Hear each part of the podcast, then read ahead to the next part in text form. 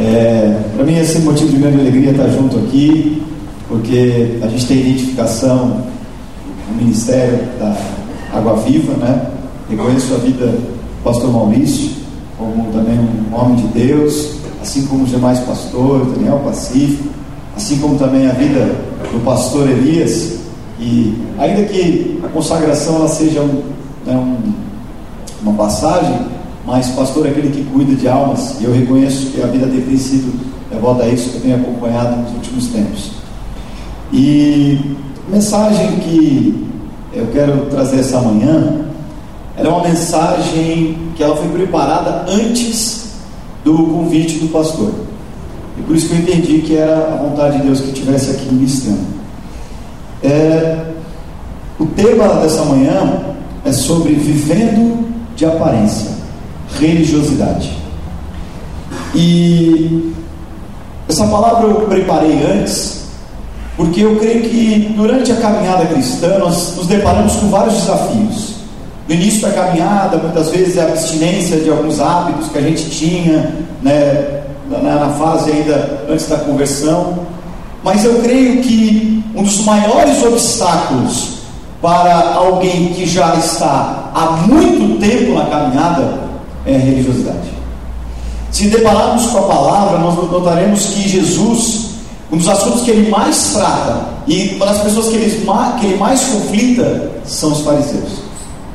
E ele, é, quando você acompanha os evangelhos, até nas parábolas, nós vamos citar algumas delas aqui, mas várias parábolas Jesus vai e bate na religiosidade, na vivência de aparência. E a religiosidade, é, e é, é por isso que eu vim trazer essa palavra, ela, eu me abrindo aqui para vocês, talvez seja um dos meus maiores defeitos, dificuldade, e o que eu mais preciso lutar contra a minha carne, a religiosidade. Porque a religiosidade ela é tão venenosa que muitas pessoas, às vezes, ao nosso redor, são capazes de identificar ele está sendo religioso, mas nós mesmos temos muita dificuldade. E a religiosidade ela nos cega. Quando notamos a vida dos fariseus, que foi o estereótipo de religiosidade que Jesus aponta, a gente vai notar que é, eles conheciam a palavra como ninguém. Eles estavam nas igrejas, nas sinagogas, como ninguém. Eles estavam ali todos né, sábados lendo a palavra, sabiam ela de cor, conheciam versículo por versículo, citavam. Mas Jesus né, fala o que leremos agora em Marcos capítulo 7, versículo 6. Então, só trazendo um panorama da palavra de hoje, primeiramente nós vamos falar sobre a tendência à aparência que a gente tem enquanto homem. Depois nós vamos falar sobre o conflito, aparência versus essência. No terceiro momento nós vamos falar sobre santidade. No quarto momento, religiosidade, é onde fechamos esses quatro pilares. E o último, eu acredito que aí onde é que entra a novidade do Evangelho, é como combater a religiosidade. Então esses são os cinco tópicos da palavra desta manhã, onde começaremos nesse texto, em Mateus capítulo 7, versículo 6. Não tiver, perdão, Marcos. Respondeu-lhes: Bem profetizou Isaías a respeito de vós, hipócritas, como está escrito: Este povo honra-me com os lábios, mas o seu coração está longe de mim. E em vão me adoram, ensinando doutrinas que são preceitos de homens, negligenciando o mandamento de Deus. Guardais a tradição dos homens. Nove último. E disse-lhes ainda: jeitosamente rejeitais o preceito de Deus, para guardares a vossa própria tradição. Até aí introdução. Então, é exatamente isso que eu me deparo na quarta-feira dessa semana, me conflitando. Em vários momentos da minha vida, Deus ele me trouxe ao Getsemane, né? Ele me passou essa manhã, que é o prensa do azeite, onde ele te prensa. E eu fui prensado por uma circunstância na minha vida onde fui conflitado. E isso eu recebo de Deus como carinho, como amor, como muitas vezes disciplina. Quando notamos a trajetória do povo de Israel, nós notamos que em todo o tempo que o povo de Israel estava começando a se perder, alguma coisa acontecia. Era para a Babilônia, se levantava Císera, vinha do Egito, alguma coisa acontecia. E aí o que acontecia como consequência? O povo então caía de joelho, orava, se quebrantava, onde está o Senhor, buscava e se despia da religiosidade. Então na quarta-feira, eu, por uma circunstância da minha vida, eu então eu tirei a quarta como um dia de sábado, como um tempo de descanso, como um tempo de tirar para o Senhor. E ao longo daquele dia, então, estive escutando algumas pregações, estive lendo algumas coisas. E quando estava lendo alguma coisa, Deus, naquele momento, ele começou a me deparar. Você está religioso. E quando eu falo você está religioso, é porque a gente tende a estar religioso. Mas a gente tem que se preocupar em não ser religioso. Essa é a diferença entre ser e estar. E naquele momento, então, eu comecei a chorar, eu comecei a me quebrantar, eu comecei a ser prensado, eu comecei então a naquele momento me desnudar, confessar os meus pecados, confessar aquilo que estava entranhado em mim, aquilo que estava dentro de mim. E naquela dinâmica, eu e Deus, Deus começou então a me esmiuçar e jogar na minha cara os momentos que eu não estava enxergando que eu estava sendo religioso. Então naquele momento eu me despo, me despi da minha religiosidade, naquele momento eu choro, me quebranto. E o que, que eu procuro fazer quando eu tenho esses momentos? Eu vou anotando como se fosse pregação. Por quê? Porque depois eu prego.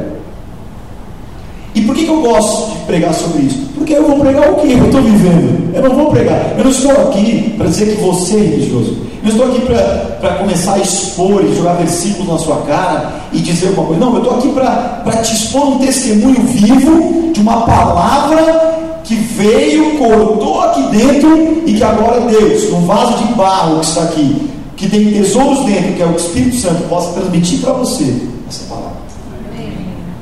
Então, no primeiro momento, eu, como eu falei, eu queria falar sobre a tendência da aparência do homem em ser religioso.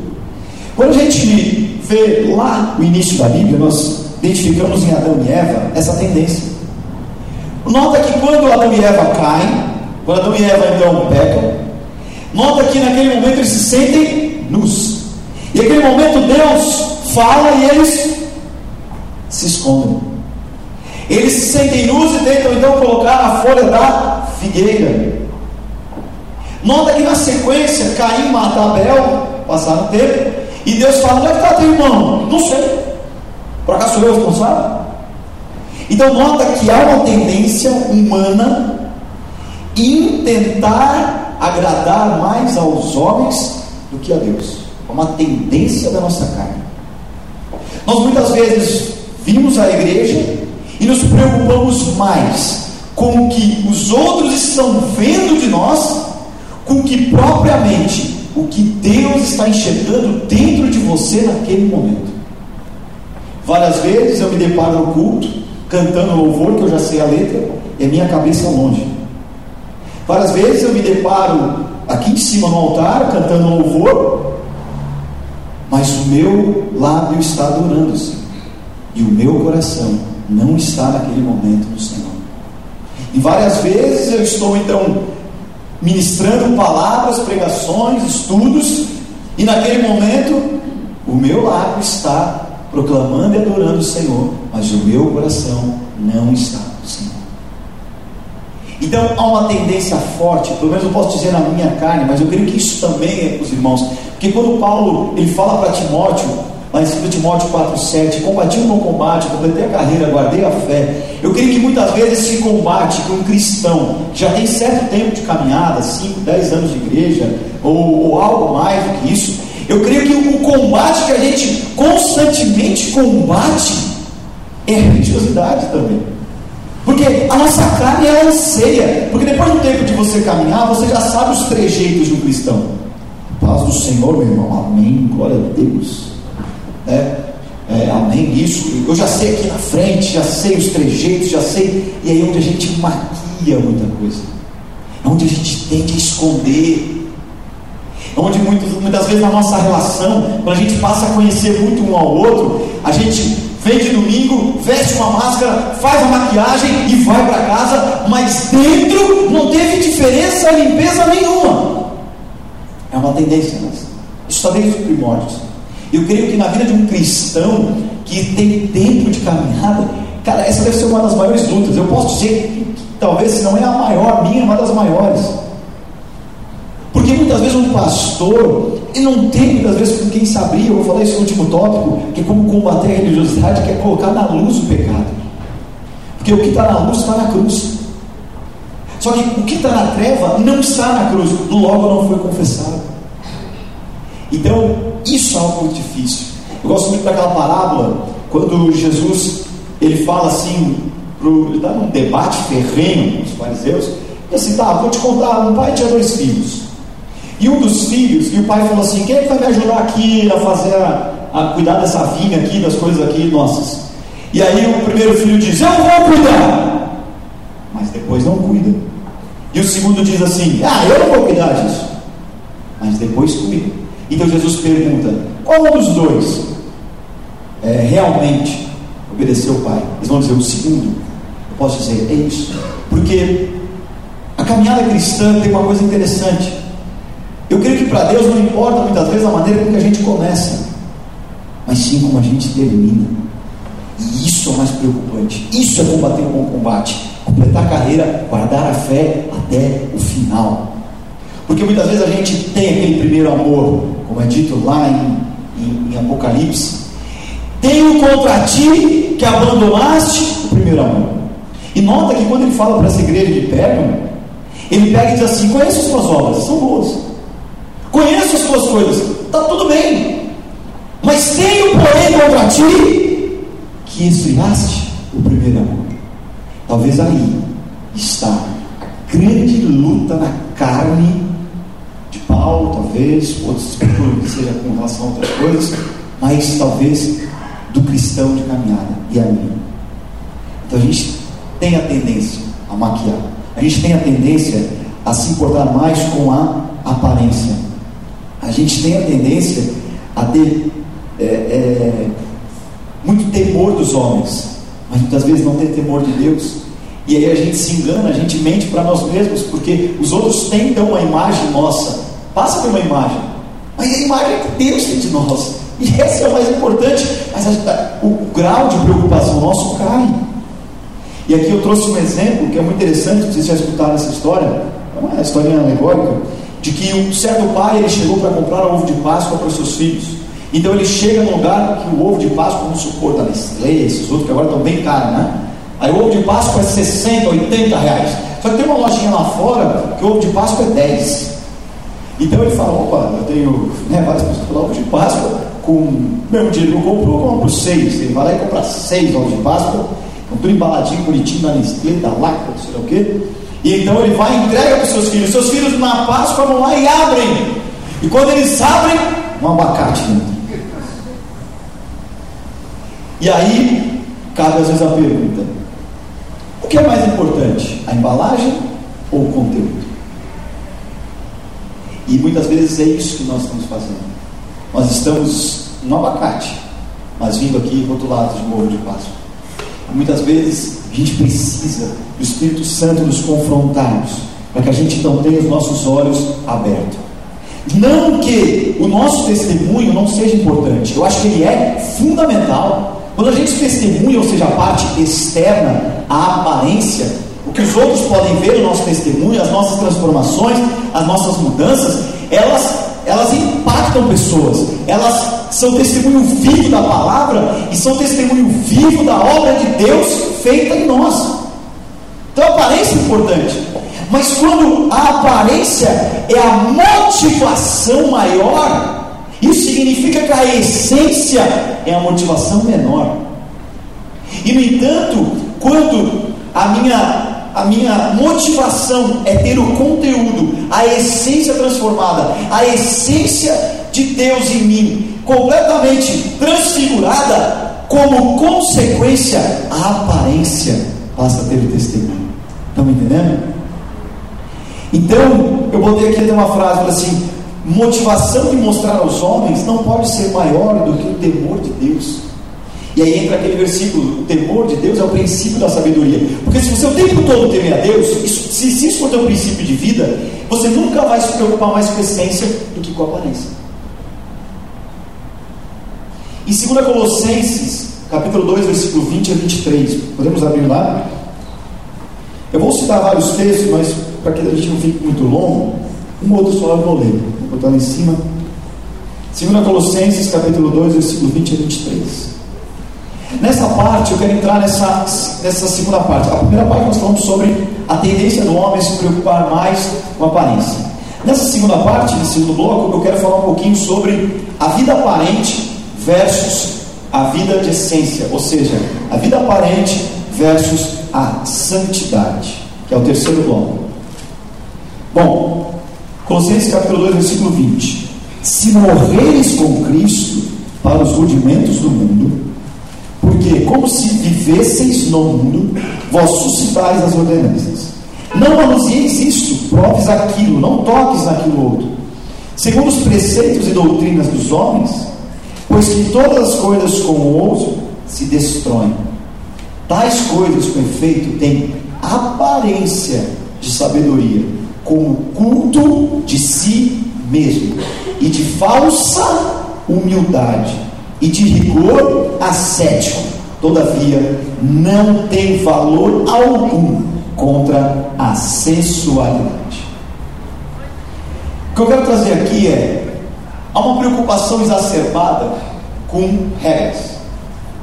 À medida que a gente caminha, a gente passa a se preocupar mais com regras do que com a essência. E foi isso que Jesus praticamente colidiu com os fariseus constantemente. Aí foi a luta pelo sábado, Aí foi a luta é, é, vestimento, foi a luta por muitas coisas. E tem uma passagem que me chama muita atenção, que é quando o, o, o fariseu está no templo e o fariseu então está orando. E a oração do fariseu é assim: Senhor, eu sou um homem, dou meu dízimo, faço tudo, vou aos domingos na igreja, eu sou uma pessoa tão correta, como eu posso estar aqui dividindo a igreja com esse publicano, pecador? Publicano pessoas que eram às vezes corruptas, roubavam dinheiro. E aí, em paralelo, tem a oração do publicano. A oração, oh Deus, é verdade. Imagina, imagina o publicano ouvindo aquilo.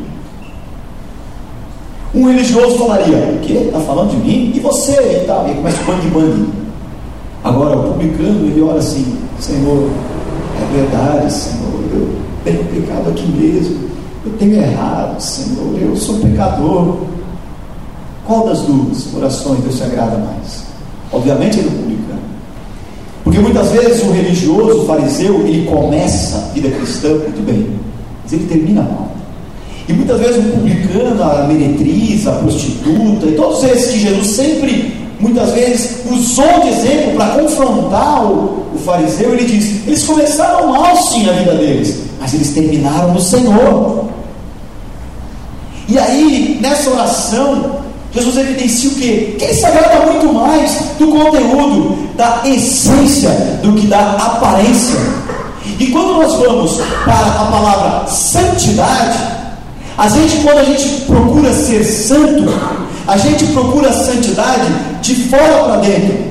Mas Jesus nos ensina na palavra que a santidade é de dentro para fora. Então a santidade, ela é um fruto do amor que você tem por Cristo, e não fruto do seguir regras para estar dentro da conduta da igreja. Então, o que, que eu quero dizer isso colocando em, em termos práticos? Muitas vezes a nossa preocupação está assim: Deus, qual que é o limite? Pastor, qual que é o limite? Até onde eu posso? Até onde eu posso errar? Até onde é a margem para eu não pecar, para não errar? Bebida, pode ou não pode? Ficar, pode ou não pode? Balada, pode ou não pode? Tatuagem, pode ou não pode? E aí as nossas preocupações elas vão em termos disso.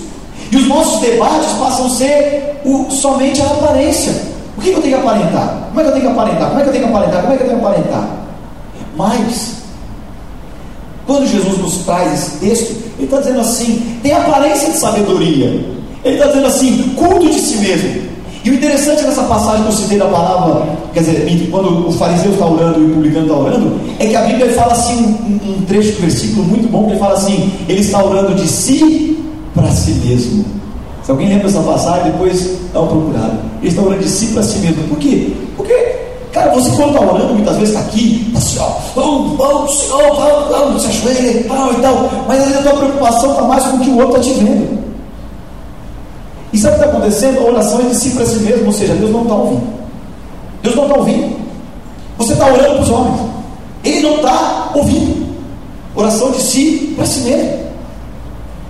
E aí eu fico olhando, talvez Deus olhando assim, aquilo ali, deve olhar, parar assim. Você batendo todo ali, tá. Eu estou vendo teu coração, teu coração não está aqui. Você está ouvindo essa palavra, mas está mexendo no celular, falando com alguém lá fora. Você está ouvindo essa palavra, mas você está com a tua cabeça pensando que você vai almoçar. Teu coração está aqui. Muitas vezes Deus nos confronta assim. E aí entra também a dificuldade de pastores. Eu vou dizer a minha. Porque teoricamente você tem que tentar ter uma conduta né, irrepreensível. Paulo mesmo fala lá na carta ao Timóteo, nas cartas pastorais, ele fala tem uma conduta irrepreensível, e é, e é, realmente é o que a gente tem que tentar no exterior. Mas o segredo de uma conduta irrepreensível, ela não está na aparência, ela está na santidade que é dentro a essência, que transborda a santidade para fora. E aí sim, nós não vamos perguntar aonde é que está a regra ou não está. A gente vai ter prazer em fazer aquilo que agrada a Deus, porque nós amamos a Deus e naturalmente somos santos, como consequência. Por exemplo, o que difere o Velho e o Novo Testamento? A lei e a graça. Vamos tocar nesse assunto, eu não vou entrar muito porque não tem tempo, mas é um assunto que dá pano para manga. Mas por que, que Deus vai lá e coloca a lei para o povo no Egito? Ontem eu mãe nós estávamos lendo aquilo que ele fala sobre pode comer o rapaz com pata, com, com pata fendida, aquelas coisas, aquelas coisas. E você fala assim, pô, para que tudo isso? E muitas vezes sabe por quê? Porque Deus, ele fala assim, você povo, eu queria ter contigo um relacionamento pessoal. Eu não queria botar um rei, eu queria ter vocês comigo. Eu queria deixar o juiz, mas eu queria ter um relacionamento pessoal, individual, profundo com vocês, meu povo. Mas vocês querem um rei, tá bom, toma um rei. Eu queria ter, meu povo, era tirar vocês do Egito para prestar culto. Esse é o objetivo de tirar do Egito. Para prestar culto a mim e eu ter um relacionamento direto e pessoal com você. Mas vocês estão mais preocupados em seguir regras. Então toma regra, toma lei. É isso que vocês querem? Toma lei. Então o homem também, desde o seu primórdio, ele mostra preocupação em ter lei, em ter regra, em fazer o que é palpável, o que é visual, o que eu posso tocar. Mas Deus quer que a gente exercite a fé. E aí é por isso que às vezes é tão difícil entender a graça. Certa vez, escutando uma pregação, eu vi um cara falar uma historinha ilustrativa que aquilo ali me marcou como graça. Ele falou o seguinte: imagina a seguinte cena. Imagina que você é um mendigo debaixo da ponte você está 10 anos largado debaixo da ponte, ninguém mais fala contigo, você é solitário, ninguém mais conhece, você está até doido, que nem muitas vezes a gente encontra na rua. Imagina que uma certa pessoa, vamos supor, eu, vou colocar na história aqui, né? vamos supor, eu sou uma pessoa trilhardária, riquíssima, e o meu pai mesmo é muito rico. E aí meu pai morreu e a herança também para mim. E aí eu falo assim, olha, estou passeando na rua te encontro ali na rua. Eu falo assim, ó, você mendigo, Está afim de dividir a herança comigo? Vamos? Esse maluco aí. É o seguinte, olha, eu herdei agora trilhões, meu pai. Só que é o seguinte, eu estou afim de botar você no meu testamento. Vou botar teu nomezinho ali. Hein? O que, que você acha? Olha, eu ia gostar. Então tá bom, tá aqui, ó. Está no testamento. Da noite para o dia você então vira trilhardário. Eu te pergunto, eu te conheci? Eu te pergunto, você merecia? Eu te pergunto, tinha algum propósito, algum motivo para eu fazer qualquer coisa por você? Tinha nada. Mas eu fiz. Mas Jesus fez. E aí, quando você recebe aquilo ali, para para pensar. Se aí amanhã eu pego e te digo, te peço um favor, por favor, você poderia ir a pé daqui até a Zona Norte e dar água ali para o cachorrinho meu? Você tem coragem de dizer não? Esse cara mudou minha vida. Eu estava lá mais de 10 anos jogado ali, mendigo. O cara, pô, nem precisava ter dividido a herança comigo, pediu. Oh, nem precisa pedir. que mais você quer que eu faça? Aí daqui a pouco eu peço assim, oh, por favor, você poderia ficar hoje o dia todo de joelho? Claro! Você mudou minha vida, você transformou minha vida não precisa nem pedir, que mais quer que eu faça? Isso é graça. Isso é consequência da graça. A graça, quando nós amamos tanto a Deus, tanto a Deus, que a gente compreende que aquele sacrifício por nós era totalmente imerecido. E que então eu preciso amá-lo. E aí ele diz: aquele que tem os meus mandamentos e os guarda, esse é o que me ama. E aquele que me ama será amado por meu Pai, eu também o amarei e me manifestarei a ele. Porque a graça é isso. Era tipo assim, eu senti o tempo todo que eu não mereço, por isso eu amo e não preciso ouvir regra, por isso eu amo e eu não preciso querer saber onde é que está limite ou não está. Eu estou querendo dar a minha vida devota. O que você pediu o resto da minha vida, Gabriel? Eu te faço, porque você mudou com o seu trilhão de herança para mim. Deveria ser assim. Deus não precisa nem pedir, eu vou fazer com carinho e amor, não precisa nem de regra. Essa relação que Deus está com a gente. E aí Deus, e aí Jesus tentava fazer isso com os fariseus. Os fariseus assim, mas ô Jesus, é... e o sábado?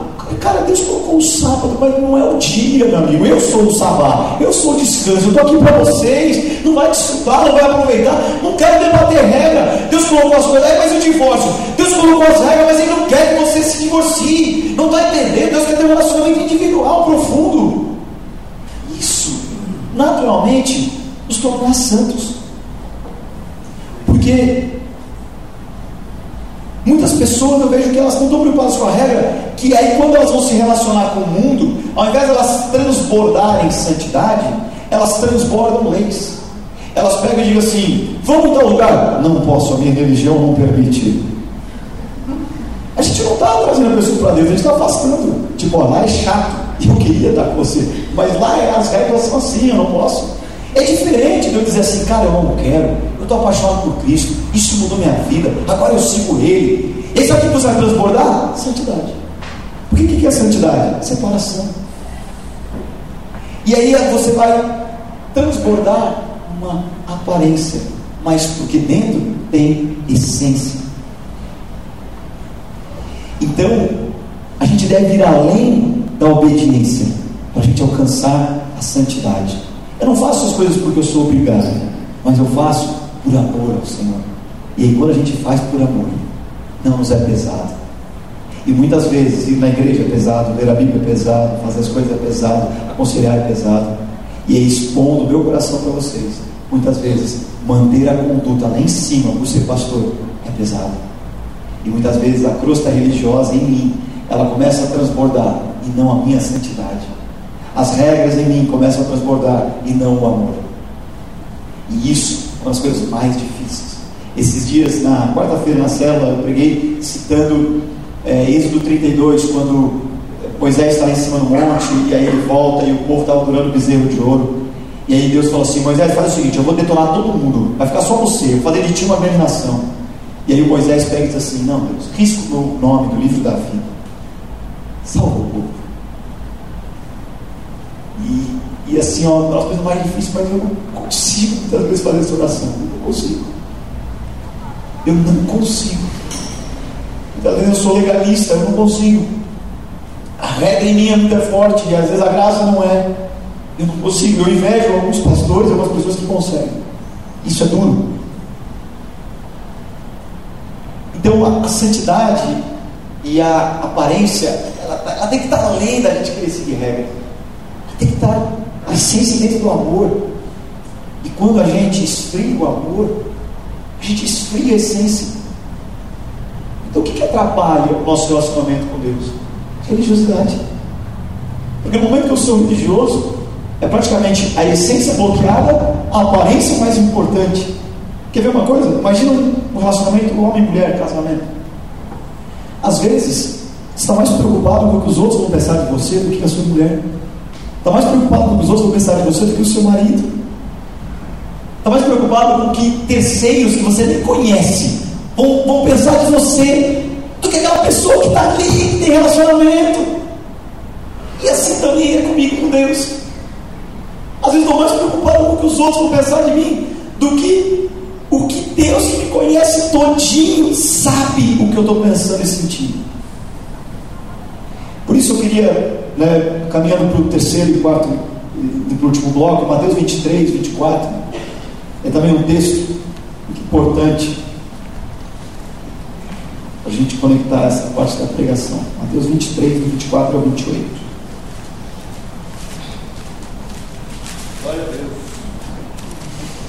E diz assim: guia cegos. Todos acharam aí Mateus capítulo 23, versículo 24 a 28. Guia cegos que coais o mosquito e engolis o camelo. Ai de vós, escribas e fariseus, hipócritas, porque limpais o exterior do copo e do prato, mas esses por dentro estão cheios de rapina e temperança. Fariseu cego, limpa primeiro o interior do copo, para que também o seu exterior fique limpo. Ai de vós, escribas fariseus hipócritas, porque sois semelhantes aos sepulcros caídos, que por fora se mostram belos, mas interiormente estão cheios de ossos de mortos e de toda imundícia. Assim também vós, exteriormente, pareceis justos aos homens, mas por dentro estáis cheios de hipocrisia e iniquidade. Jesus é claro. Ele fala assim: o teu copo por fora está lindo, mas por dentro está sujo. O sepulcro por fora é bonito, mas dentro fede. E assim é a vida nossa religiosa. Quando nos tornamos religiosos, o exterior está bonito, mas o interior é podre. E o que nos leva à salvação é o interior e não o exterior. A hipocrisia vem justamente nisso, porque eu falo para que façam uma coisa, mas eu não faço o que eu falo para fazer. Isso é hipocrisia. E aí, a, a, a, uma definição de caráter que eu gosto é: caráter é o que você faz quando ninguém está vendo. Isso é caráter. Caráter é o que você faz quando ninguém está vendo. E ali você vai realmente ver qual é a tua essência. E aí a religiosidade, que é o quarto pilar, o último, é como combater a religiosidade. A gente está ensinando.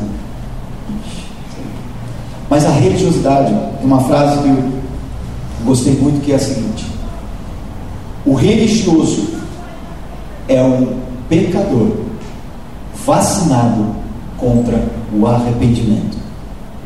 O religioso é um pecador vacinado contra o arrependimento.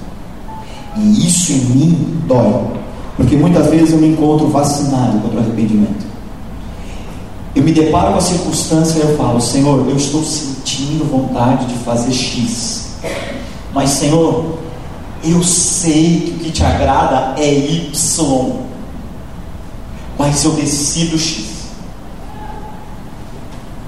O bem que eu quero eu não faço, mas o mal que eu não quero, esse sim eu faço. O Paulo muitas vezes se expõe a nudez e mostra também que ele é religioso. O bom combate que talvez combata na mente é talvez a religiosidade.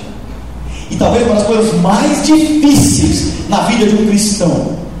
Talvez, não sei se muitos aqui que tem muito tempo de caminhada, Levanta a mão aqui, quem tem mais de 10 anos na igreja evangélica? Levanta a mão. Mais de 5. Menos de 2, 3. Poucos. Olha, uma coisa eu posso dizer: a religiosidade é uma das coisas mais difíceis da gente combater. E, e ela nos cega tanto, cega tanto que ele fala, cego que anda cego.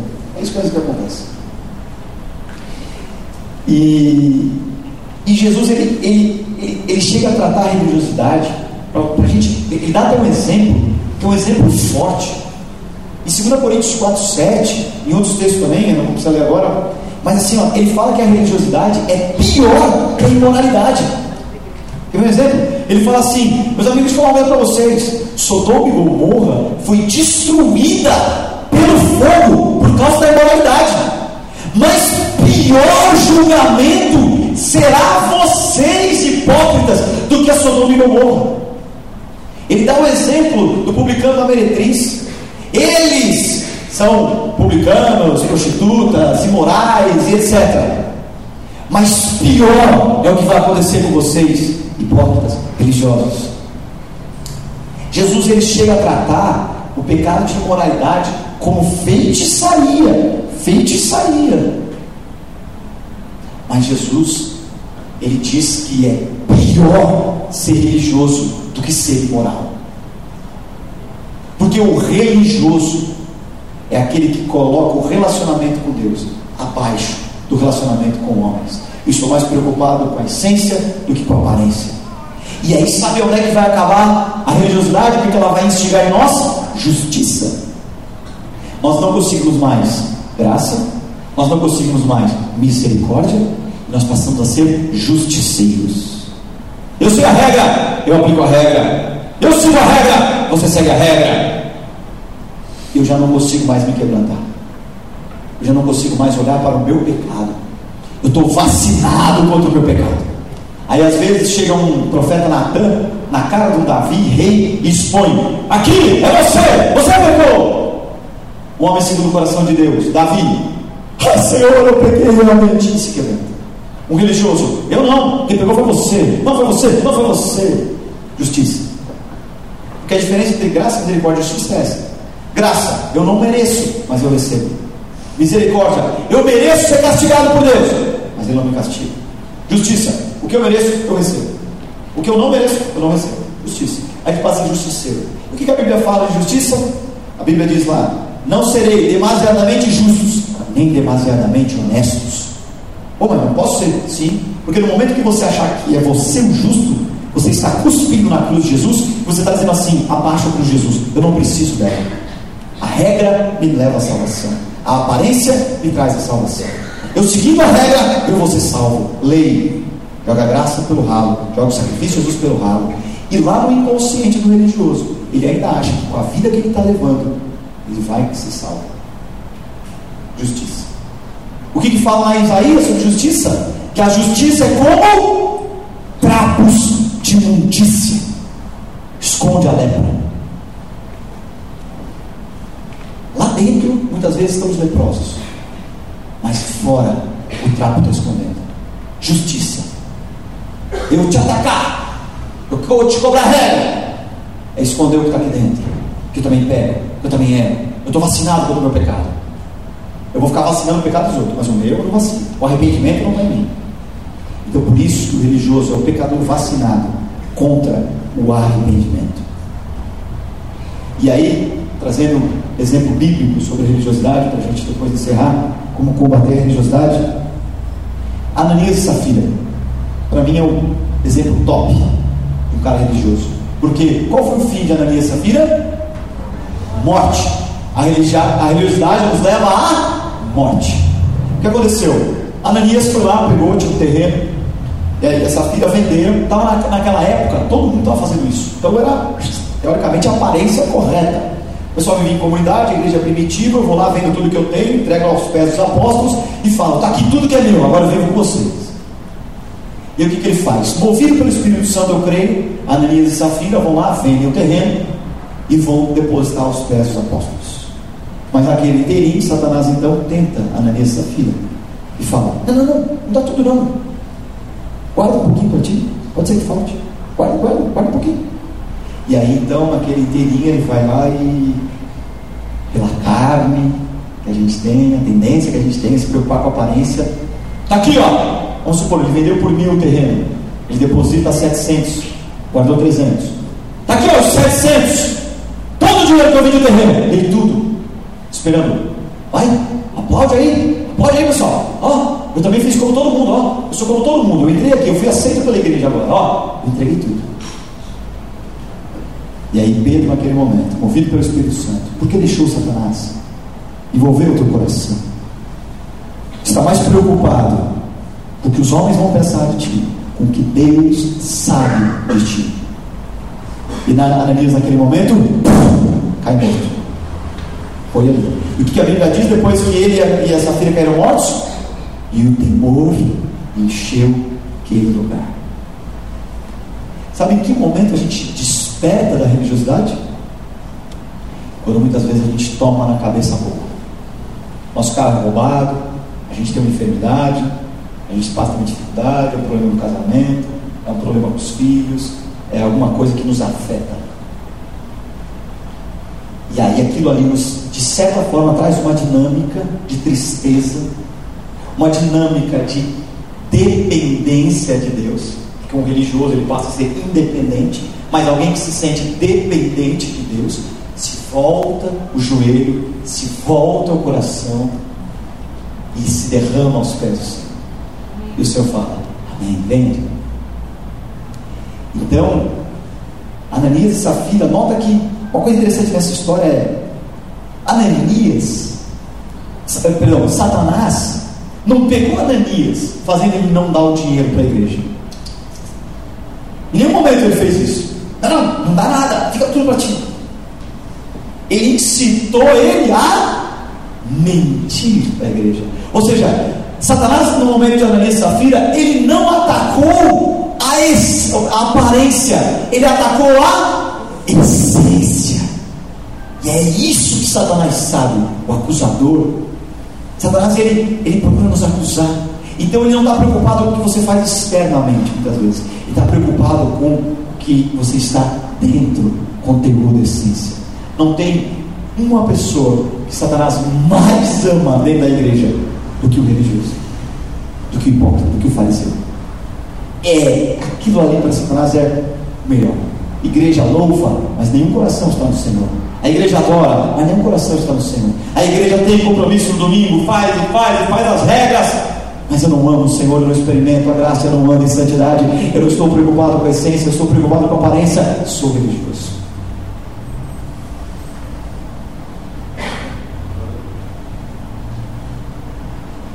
E qual que é a consequência quando a gente é, tem uma vida religiosa? A gente destrói a essência do relacionamento com Deus. A religiosidade nos leva ao esfriamento, sem a gente perceber, porque foi cortado o relacionamento com Deus. Não sei se já passaram por isso, mas tem momentos na caminhada que a gente fala: eu não estou tão quente como eu estava, eu não estou me quebrantando como eu me quebrantava, eu não estou me arrependendo como eu me arrependia.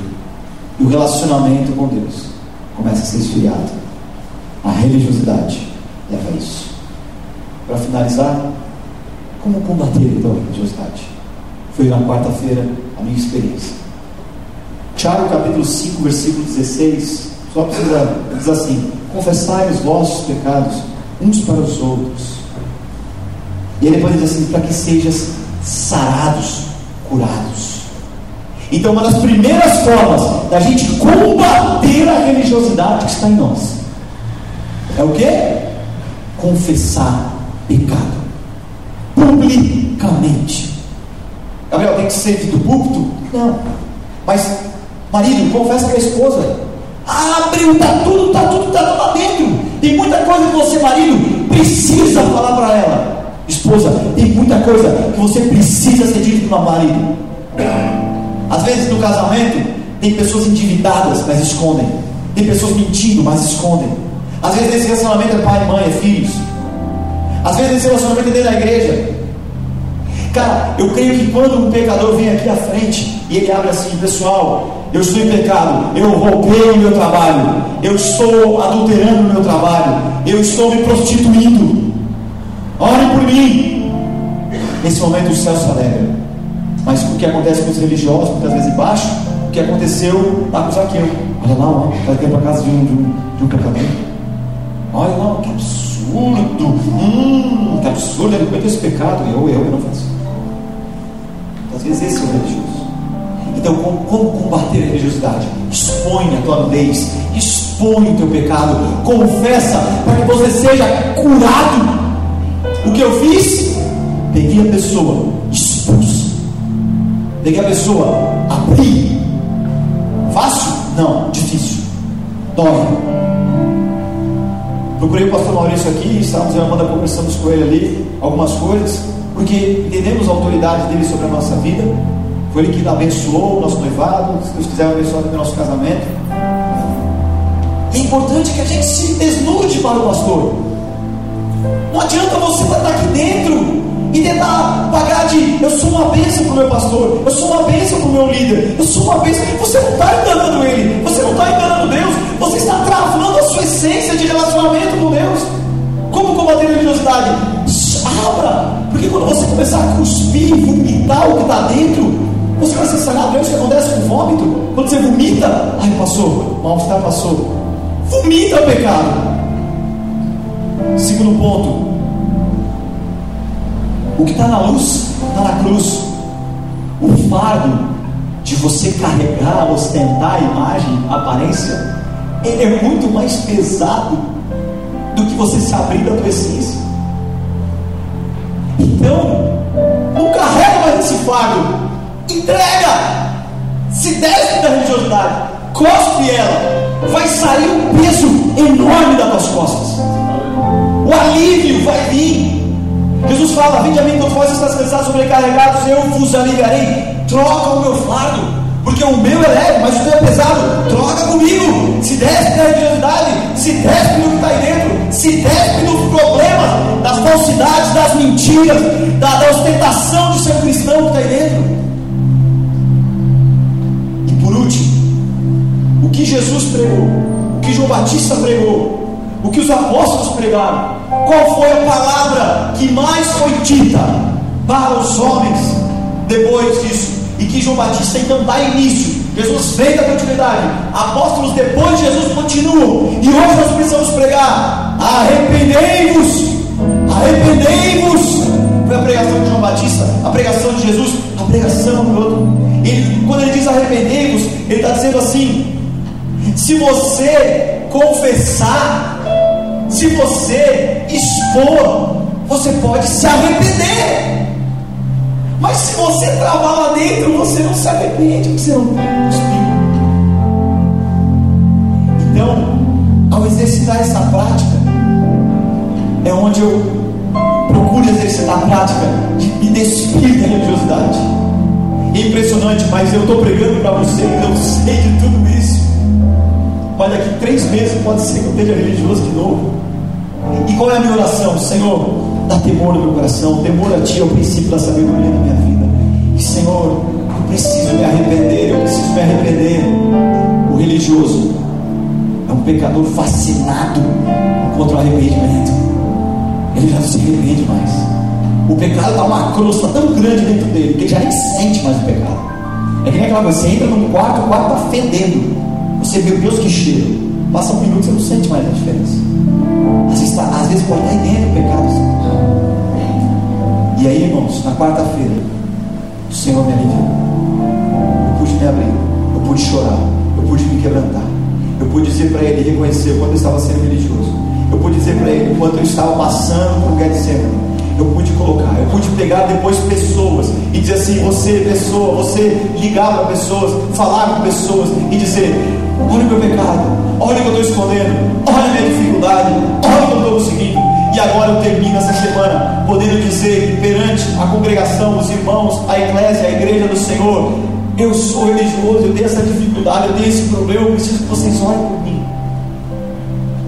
Sabe por quê? Porque eu falo, Senhor, o meu temor de, de, de te agradar tem que ser maior do que a minha vergonha para os homens. O meu confessar tem que ser maior do que o escândalo do pecado. É, sabe, a gente precisa ter que entender que a nossa reputação tem que ser menor do que o nosso orgulho. E o religioso, a reputação, não, eu tenho que manter a reputação, mas o orgulho está. Eu tenho que me despir. Dessa maneira, meus irmãos, nós vamos combater o bom combate, completar a carreira e guardar a fé. Nós vamos viver o fogo que o Senhor tem para nós, se transbordando. Nós vamos transbordar, nós vamos ser vasos de barro, pecadores, mas com conteúdo de ouro dentro, que é o Espírito Santo. Nós vamos conseguir amar o Senhor, não se preocupar com regras, mas viver em santidade. O segredo, essência, não aparência.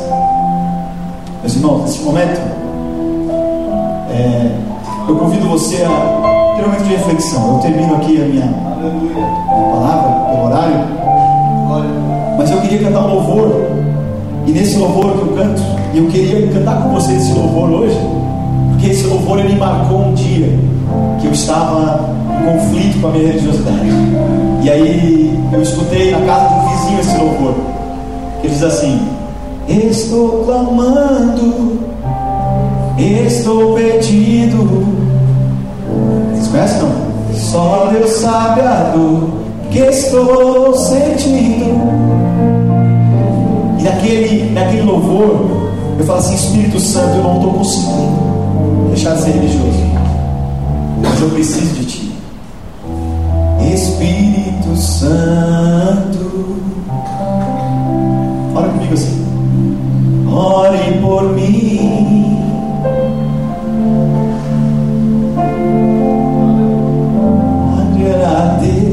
tudo aquilo que eu preciso.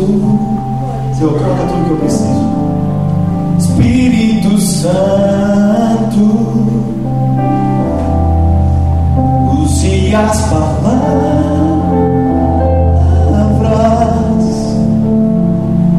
que eu necessito usar, mas não consigo.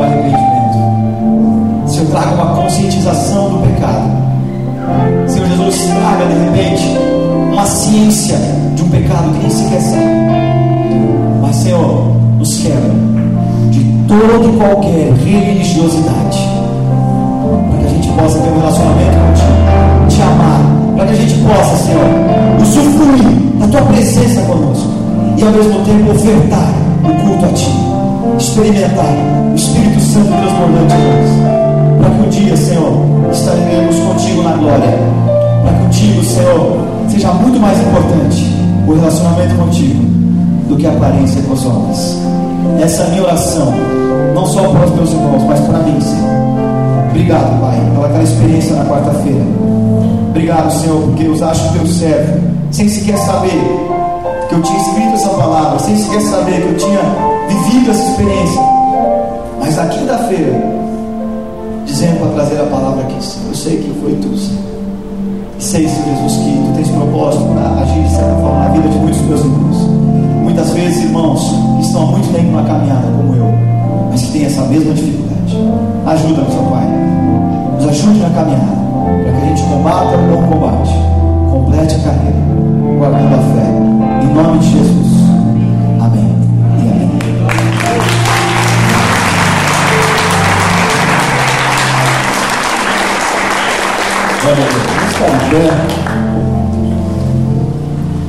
Eu preciso te fazer uma pergunta. O que, que você está buscando em Deus? Fala para mim. Aliás, fala para você. O que você está buscando? É lícito você buscar aquilo que está no teu coração, os seus sonhos. Mas deixa eu te dizer uma coisa: tudo que você está buscando está depois da porta. Não é essa porta física que está aí. É Jesus a porta. Ele é a porta. E o Espírito Santo é o porteiro. Impressionante que a porta é estreita. Para que a gente entenda que não haja o que a gente possa fazer que seja suficiente. Ela é estreita porque ela só vai passar você. Porque aquilo que você precisa e aquilo que você tem buscado está depois da porta. Todos os teus sonhos, todos os teus desejos. Muitas vezes nós temos aberto mão de um relacionamento sincero com o Senhor. E temos nos abraçado a um comportamento de religiosidade. Porque nós queremos levar algo além da porta. Nós somos a geração da cesariana. Você, quando nasceu, você não fez força nenhuma para nascer, ainda que tenha nascido de parto normal. Eu duvido se eu ficar prescrutando com você atualmente, se você vai se lembrar da força que você fez para nascer. Isso é graça. É assim que nós nascemos em Cristo, por graça. Nós não fizemos força alguma, nem deveríamos. Na Europa se defende o parto normal, porque a criança, quando passa pela, pela, pelo ventre da mãe, ela tem os últimos ajustes dos seus ossos para que ela não tenha nenhum problema ortopédico. A geração da cesariana está cheia de problema ortopédico. Então eu quero te fazer um apelo: o que é que você busca? Você precisa nesse momento. Talvez seja a solução para o casamento, talvez seja a aquisição de alguns bens, a concretização de alguns sonhos, talvez seja uma forma de ser extremamente usado por Deus, talvez seja um grande milagre. Tudo isso está depois da porta. Jesus é a porta. O Espírito Santo que ministrou os nossos corações aqui nesta manhã é o porteiro.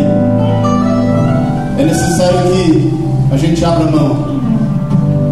Abra mão dos nossos recursos. Abra mão das nossas pseudo-experiências, dos nossos expertises, dos nossos know-how. Abra mão da nossa pseudo-sabedoria. E busque Deus com sinceridade o que Ele tem para nós. Feche teus olhos. Quero convidar você para estar orando com você. Eu sempre falo, nós estamos aqui para se ajudar. Nós não estamos aqui para expor ou ser melhor do que quer que seja, ou expor a vida de quem quer que seja. A gente está aqui para se ajudar. Se o Espírito de Deus tem ministrado no teu coração você entende nesta manhã é necessário que, sem nenhum tipo de religiosidade, você, entendendo a definição de graça, venha buscar essa porta. Sai do seu lugar, vem até aqui, eu quero orar contigo. Para que juntos e de forma individual, pessoal, nós estejamos passando por esta porta que é estreita, mas nos leva a um caminho de vida e liberdade você tem desejos contidos, se você tem sonhos a serem realizados, e isso tem gerado algum tipo de aflição, de ansiedade, de medo, do teu lugar vem aqui à frente. Eu quero estar com você juntos, vamos estar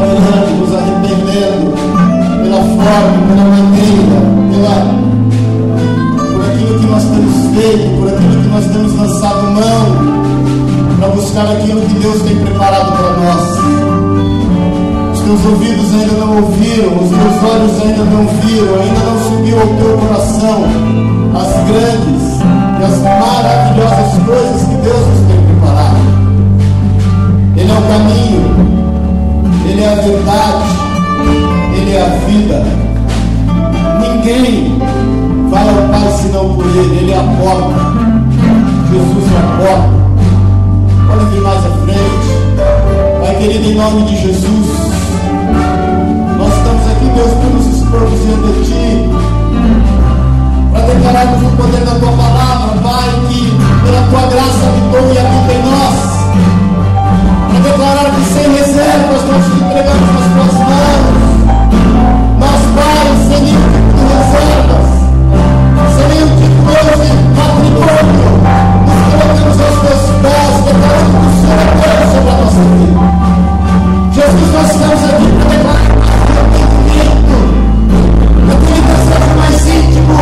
daquilo que tem compelido as nossas vidas a agir, a ansiedade de buscar aquilo que o Senhor já nos tem preparado.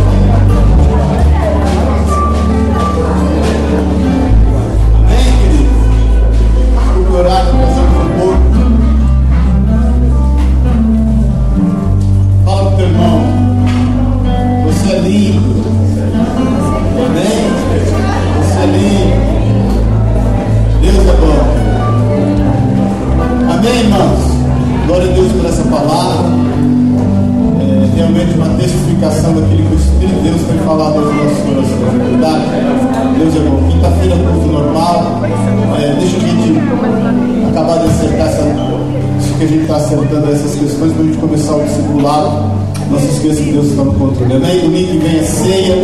Não deixe de estar aí. Vai ser a consagração então do Elias, da Angélica, da Adriana e do Joel. E vai ser uma grande bênção em nome de Jesus. Terceiro domingo vai ter um pastor convidado aí também que eu creio que vai ser bênção. Amém, querido?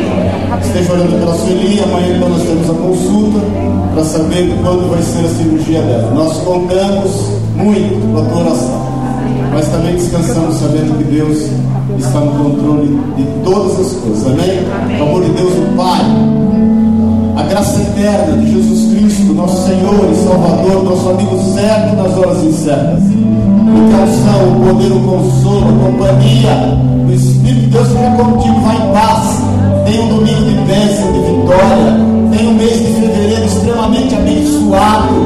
Que você possa contar as bênçãos e testemunhar delas, que seja melhor mês de fevereiro da tua vida, para a honra e para a glória do nome de Jesus. Que Deus te acompanhe onde você for, você e a tua casa, e que todos sejam benditos em nome de Jesus, em nome do Pai, do Filho e do Espírito de Deus. Amém e amém. Vem, dá um abraço para o